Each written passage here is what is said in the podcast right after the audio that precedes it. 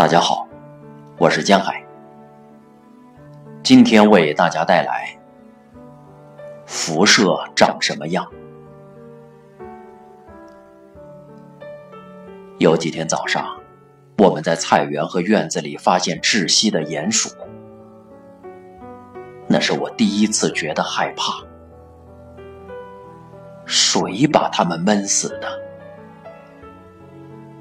通常不会从地底爬出来，一定是某种不知名的东西把他们赶出来的。我对十字架发誓。我的儿子从戈梅利打电话来问：“金龟子出来了吗？”没有，连蛆都没有。都躲起来了。蚯蚓呢？如果以后可以找到蚯蚓，鸡会很开心。但是一条都没有，这是第一个迹象。没有金龟子和蚯蚓，就表示有强烈辐射。辐射是什么？妈妈，那是会害死人的东西。告诉奶奶你要离开，来和我们一起住。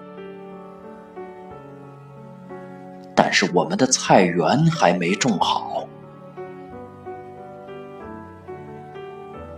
如果每个人都很聪明，又有谁是笨蛋？只不过是失火，火灾是暂时的。当时没有人害怕，他们不知道有原子。我对十字架发誓。我们住在核电厂旁，鸟儿飞三十公里，高速公路开四十公里，我们很满意。你可以买票进去，那里什么都有，就像莫斯科。商店贩售便宜的萨拉米香肠，肉一定买得到，什么都有。那真是美好的时光。我有时听收音机，他们老用辐射吓唬我们，但是我们的生活因为有了辐射变得更好。我发誓。到处看看就知道，他们带来柳橙三种萨拉米香肠，应有尽有，而且还带到村子里。我的孙儿去过世界各地，最小的刚从法国回来。拿破仑有一次就从那里发动攻击。他说。奶奶，我看到凤梨。他们带我的侄子到柏林去看医生，那是希特勒开坦克来的地方。这是全新的世界，一切都不一样了。难道是辐射的错？辐射长什么样？也许电影里有。你看过吗？是不是白色的，还是其他颜色？有人说辐射无色无味，也有人说黑的像土。但是辐射如果没有颜色，那不就像上帝？上帝无所不在，可是你看不到。他们吓唬我们。园子里苹果垂挂，树上长着叶子，田里有马铃薯。我不认为有切尔诺贝利，根本是他们编出来骗我们的。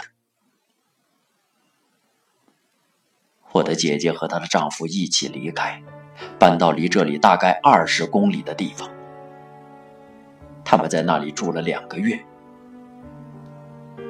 邻居跑去跟他们说：“你们的牛把辐射传染给我的牛，我的牛倒在地上。他怎么传染的？透过空气，辐射和灰尘一样会飞，就像神话，一堆神话。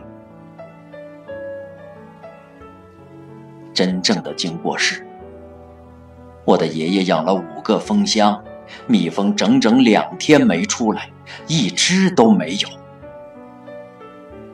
他们在蜂窝里等。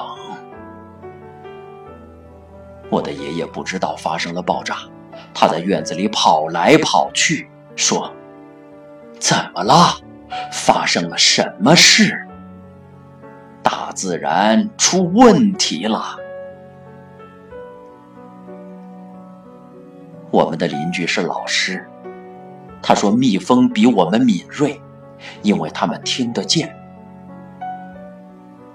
广播什么也没报，报纸什么消息也没有，但是蜜蜂知道。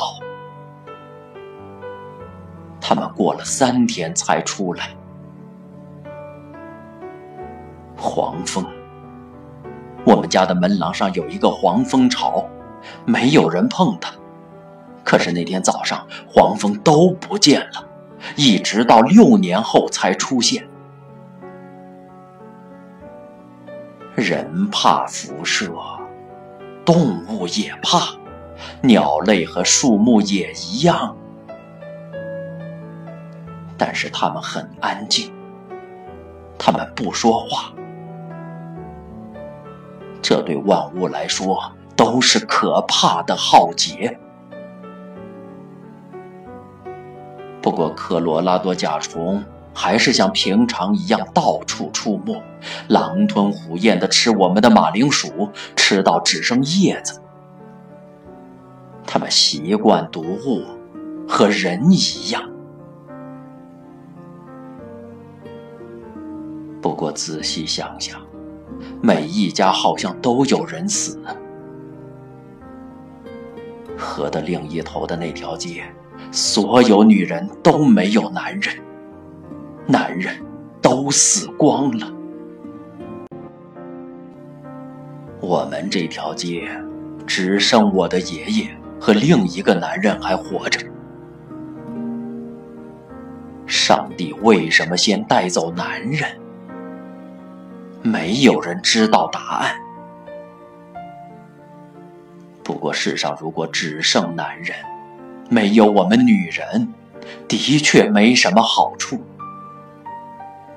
他们会因为悲伤过度而拼命喝酒。这里的女人都很空虚，据说有三分之一的女人的生殖器官受损，无论老少都是。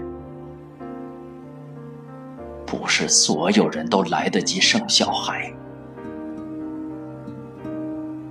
仔细想想，事情就这样过去了，好像从来没有发生。我还能说什么？你总得活下去。还有。